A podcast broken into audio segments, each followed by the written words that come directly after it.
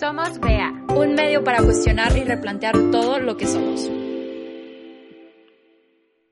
Hola, ¿cómo están? Yo soy Mariana. Yo soy Camila. Y eh, hoy vamos a hablar sobre qué es un duelo y si esto es un duelo. Este tema es algo que la verdad nos cuesta muchísimo trabajo, que en nuestro caminar seguimos en este proceso de descubrir cómo se ve un duelo para nosotras, cómo se siente y cómo poder pasar este duelo. Que finalmente este capítulo va a tratar sobre todas estas experiencias y lo que hemos aprendido sobre el duelo. Pues bueno, para iniciar con este episodio, enlistamos eh, algunas ideas, algunas creencias que hemos vivido, pero que también hemos escuchado en nuestros círculos cercanos y pues viene desde que creemos que solo es cuando alguien se muere, ¿no? O sea, que no hay, no hay tipos de duelo, solamente hay uno. Y que pues que también tiene cierto tiempo pues validado, por así decirlo, porque si ya pasó años desde, desde lo que viviste, pues estás mal. Pero si pasó súper poquito tiempo, también lo estás. Y creo que también está mucho esta parte de el duelo es igual a depresión si tú no estás triste o con lo que la gente tiene en mente que es depresión para ellos, si tú no te ves así, no estás en duelo, entonces automáticamente se invalida lo que sientes o lo que estás viviendo porque no lo estás externando todo el tiempo y no vas cargando tu nube gris a donde quiera que vayas. Y pues bueno, ¿qué entendemos nosotras por un duelo, no? Platicándolo con Mariana, perdón, este, pues coincidimos que es una pérdida y que, esta pérdida abarca también como una fase de negación desde un cambio profundo, radical en la, en la dinámica que teníamos, ¿no? Y pues que esto también causa incertidumbre. Y pues partiendo de que, de que el duelo no es solamente muerte, pues podemos e, ejemplificarlo con situaciones, ¿no? En mi caso, el cambio de carrera, el perder una amistad, em, el perder una relación, no sé, un sinfín de cosas que no necesariamente son muerte. Sí, en esto que dices de cambio de relaciones, o sea, creo que también implica en todas estas personas con las que estamos conviviendo, o sea, no necesariamente, muchas, es más evidente cuando es alguien muy cercano a ti, pero puede ser, no sé, o sea, desde la familia, amigos, conocidos, tu pareja, etcétera, como mencionas. Creo que también otro es esta parte de que es cuando tienes un cambio radical en tu dinámica, en tu forma de vivir, en cómo habías estado acostumbrado o acostumbrada durante ya mucho tiempo. Y creo que algo súper importante recalcar, y Camila y yo coincidimos mucho, es que no solamente estos duelos vienen cuando te sucede algo inesperadamente. Puede ser, ajá, o sea, puede ser que tú ya tenías en mente o ya lo veías venir, pero es en el momento hasta que llega que entras en este duelo, en esta fase, que también es igual de válido todo este proceso. Sí, claro, no le quita valor a lo que sientes ni a lo que estás viviendo porque porque haya sido tu decisión, ¿no? Simplemente es como, digamos como, bueno, yo lo entiendo como una consecuencia de lo que... Y pues bueno, viéndolo desde un lado psicológico, eh, pues, ¿qué es un duelo, no? Entonces, el tiempo que tardas en procesar una pérdida y, este tiempo pues se vive desde los sentimientos que rodean a esta misma. Pues obviamente no hay una fórmula, una definición exacta porque se vive subjetivamente, pero pues va mucho más allá. Claro, y platicando y desglosando un poco esta parte del proceso de duelo y el duelo en sí, llegamos a esta parte de ¿qué involucra un duelo? ¿Y en qué involucra un duelo? Nosotras hicimos un pequeño listado de comportamientos que hemos vivido, que se los queremos compartir también a ustedes para ver si les suena algo, si se identifican, no se identifican, o así para que ustedes también puedan llegar a identificar los propios. Y pues bueno, conmigo empezando este, con, con estas señales, pues yo creo que yo no me di cuenta, o más bien no creo, pasó así, yo no me di cuenta que estaba viviendo distintos duelos, ¿no? O sea, estaba en un proceso de negación, en una fase de negación en la que yo me encontraba y decía, es que yo lo puedo todo, es que soy una chingona, a mí no me duele, etcétera. Que, que fue, o sea, fue lo suficiente fuerte esa pérdida para mí, que sí, claro que me afectó, pero lo que hice fue como acumulando duelo tras duelo tras duelo que hasta que fui a terapia, como les comentaba, fue que me di cuenta que realmente necesitaba ayuda y que alguien me lo externara de que, oye, pues Camila, es que estás viviendo un duelo, pues ahí como que te cae todo, ¿no? Como la cubeta. Sí, creo que mencionas un punto bien importante que es, puedes estar viviendo varios duelos al mismo tiempo, o sea, no hay una regla tampoco para decir, bueno, me toca este duelo durante tanto tiempo, termino este duelo y ya puede empezar el otro duelo. No, o sea, muchas veces y tal vez la mayoría del tiempo estamos pasando por duelos o microduelos que se nos complica mucho y no sabemos ni hallamos ni para dónde. Entonces, muchas veces lo que hacemos son este tipo de distracciones para evadir realmente lo que estamos sintiendo. O como dice Camila, a mí también me pasó mucho esta parte de que yo reprimía. ¿Y qué pasa cuando reprimes? Pues no te dejas sentir y llega un momento que evidentemente explotas. Sí, aparte esto de, de, reprimir, pues yo creo que, creo que ya lo mencionamos en, en otro episodio, pero de nuevo se lo repetimos, que precisamente siendo una olla express, te deja sentir de, de a montón, ¿no? O sea, de la nada te deja sentir, entonces explotas. Entonces, pues, ¿por qué no dejarnos sentir en el momento, detenernos y decir, sabes que me siento triste, agotado, enojado, este, estoy cansada, no sé, cada quien pues sabe cómo se siente o se sintió en el momento, ¿no? Claro. Y ahora queremos profundizar un poco en un punto que creemos nosotras que ha sido de lo que más le damos vueltas, de lo que más hemos aprendido y sobre todo de lo que hemos estado procesando durante este tiempo, que es la culpa. Para mí la culpa ha sido ha sido algo bien difícil, la verdad. O sea, yo, yo he tenido mucho tiempo este sentimiento de culpa y no he sabido lidiarlo con ello, pero bueno, primero, eh, una de las cosas que hemos sentido es, ¿qué pasa cuando tú sientes culpa por no sentir lo que está estandarizado que las otras personas deberían sentir? Sí, en esto que dices, bueno, yo les voy a compartir algo personal y es esto de que mm, cuando falleció mi abuelito, que fue una persona muy cercana a mí, lo sigue siendo, alguien que definitivamente me marcó, pues yo tuve la fortuna para unos y para otros no, de poder vivir su pérdida, ¿no? En el momento, en, dejar de, ser palpable. Em, y fue algo bien fuerte para mí, realmente yo no estaba preparada y yo no quería estar ahí, yo no quería vivir su partida. Entonces, desde que se fue, yo tuve esa culpa de, de, porque lo externé, lo externé y dije, yo no quiero estar aquí. Me dijeron, pues, ¿por qué no? O sea, tienes que estar aquí, tú puedes, es algo bien bonito y así. Para mí, en algún punto se volvió bonito, ahora lo veo un poco diferente, sin embargo, pues yo he cargado todo este tiempo esta culpa de que, pues de que yo no quería estar ahí cuando miles de personas hubieran querido estar en mi lugar, ¿saben? Entonces, pues desde ahí es como una culpa no, una culpa no estandarizada, pues. Y, y bueno, otro, otro ejemplo eh, para mí fue mm, el cambiar de carrera, ¿no? Yo estaba estudiando audiovisuales, artes audiovisuales, y me cambié a psicología, ¿no? Como un cambio radical que todos dirían, pero yo no lo veo tan así. Finalmente eran dos cosas que me gustaban y al momento de cambiar me sentía una culpa súper fea por hacer lo que yo quería, porque era mi decisión, porque ahora psicología se ha vuelto una parte increíble en mi vida, he aprendido desde lo que yo quiero, entonces pues también otro, otro ejemplo de una culpa no estandarizada, ¿no?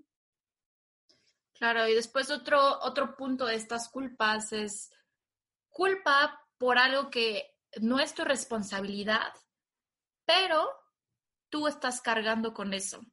Un ejemplo de esto puede ser culpa por cargar con sentimientos ajenos, culpa por, por estar en lugares donde tú sabes que no quieres estar, pero tienes que estar. Y eh, eso, eso creo que va un poco después, o bueno, por lo menos así yo lo veo, con luego conectado con esta parte de doble culpabilidad. Creo que por ejemplo, en mi experiencia, también lo más palpa, lo más cerca que tengo y que sigo en duelo, la verdad, es cuando murió mi abuelo.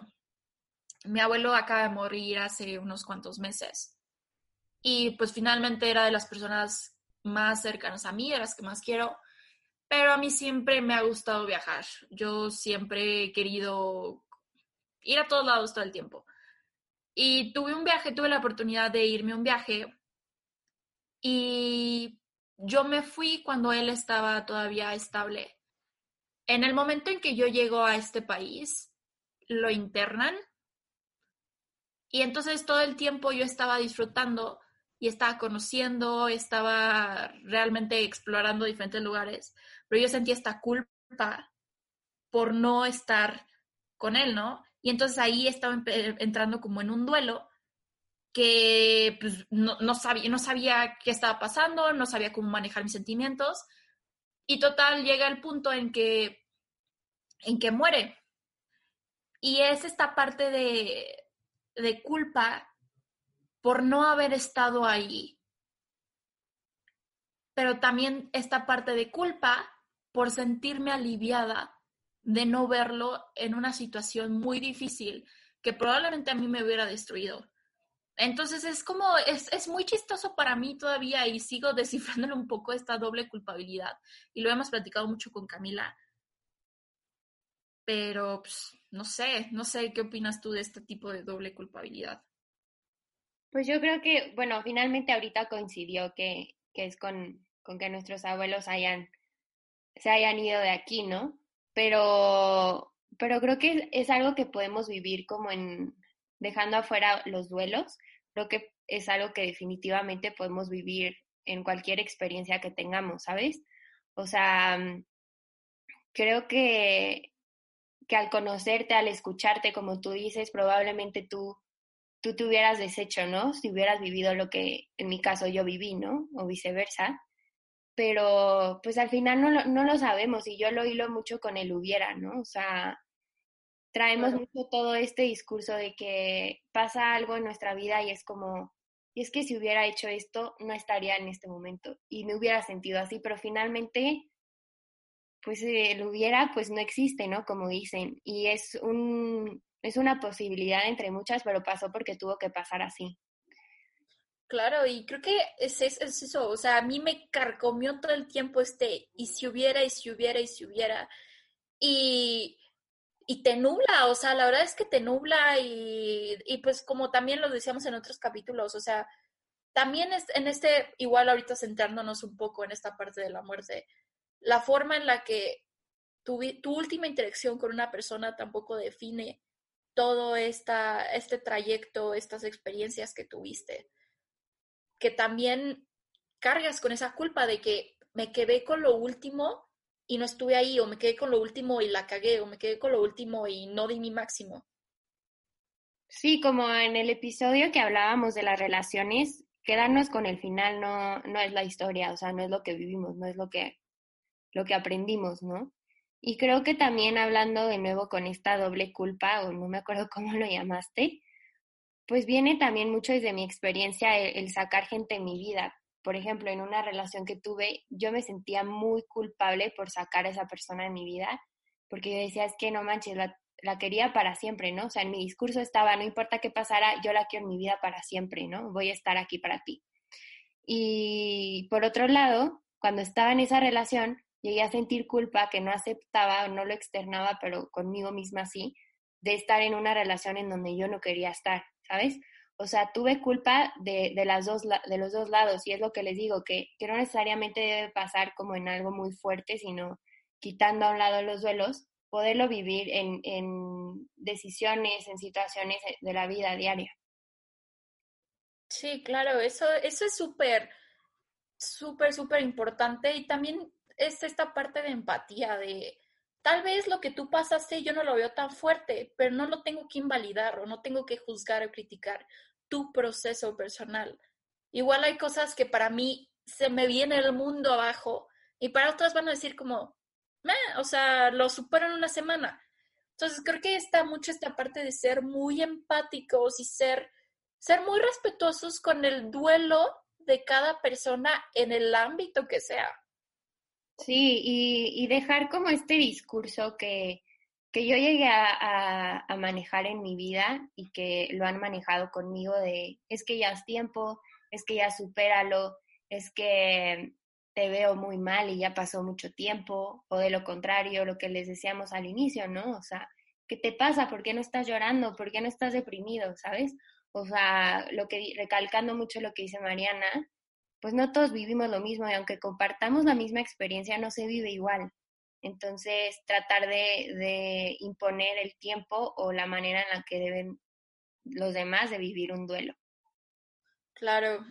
Y bueno, o sea, también después de todo este proceso, algo que concluimos Camila y yo fue que durante todo este proceso o la mayoría de estos duelos, no nos dimos cuenta que estábamos en un duelo. Entonces, si no nos dábamos cuenta que estábamos en un duelo, no sabíamos cómo sanarlo o, peor, que tenía que sanar. Aquí, en mi experiencia, yo tuve que ir a terapia. Otra vez les recomendamos terapia, la que ustedes quieran, pero háganlo si pueden. Y es esta parte de que a veces necesitamos ayuda para aprender a soltar y para aprender a sanar todos estos duelos que, por los que estamos pasando. Sí, y que de esta ayuda, de esta sanación, venga pues el aprendizaje, ¿no? Obviamente sabemos que no, no es lineal, que no tiene un tiempo definido y que el aprendizaje va a llegar cuando estemos abiertos a, a verlo, porque muchas veces tenemos todas estas señales, todas estas experiencias que vivimos, todas las personas que nos transmiten mensajes y pues no los vemos y entonces cuando cuando sea nuestro tiempo, nuestro momento de apertura, es cuando va a llegar esto. Claro, y tenemos que también tenernos mucha compasión. O sea, entender que nosotros estamos pasando por un momento difícil. Y yo literal tuve que abrazarme, o sea, tuve que abrazarme durante mucho tiempo. Y es como darte un extra, o sea, piensen, ¿cómo se comportarían con un amigo, con su pareja, con su mamá, su papá, su familia? Alguien que quieren mucho cuando está pasando por un momento difícil. O sea, lo que quieres es abrazarlos y poder con un abrazo quitarles todo el dolor que, que sienten, ¿no? Entonces yo creo que también es esa parte, sí ser empático con los demás, pero sobre todo ser muy empático contigo y, y saber que el proceso, como ya lo mencionamos, no es lineal, o sea, puedes estar muy bien seis meses, de repente te da un bajón. No quiere decir que esos seis meses se vayan a la basura, o sea, es parte de un proceso y es tu cuerpo, tu ser hablándote que tal vez tenía en ese punto de tu vida por algo, por una otra cosa sanó eso y lo dejó ir. Entonces, pues también mucho esa parte.